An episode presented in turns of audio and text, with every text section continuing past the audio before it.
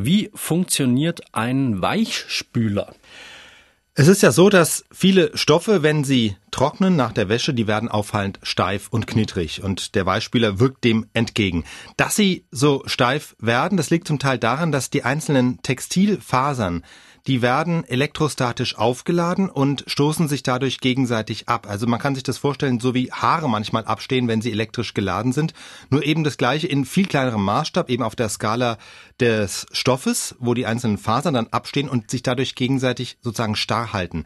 Beispiele, die enthalten jetzt eine besondere Art von Chemikalien, sogenannte Tenside. Tenside sind an sich nichts Ungewöhnliches, die sind in allen Spül- und Waschmitteln drin, die machen sauber. Aber das Besondere speziell dieser Weichspüler-Tenside ist, dass die Moleküle an einem Ende positiv geladen sind. Es sind Kationen. Und diese positive Ladung, die legt sich dann gewissermaßen auf die negative Ladung der Textilfasern und man kann sagen, neutralisiert sie. Die Folge ist, dass sich A, die Fasern dann eben nicht mehr gegenseitig abstoßen, dadurch auch nicht mehr so steif sind. Sie reiben auch nicht mehr so stark zueinander, was den Stoff dann insgesamt geschmeidiger macht. Und das heißt dann auch, wenn man mit dem Bügeleisen drüber geht, dann wird er eben glatter, als wenn man ihn vorher nicht weich gespült hat.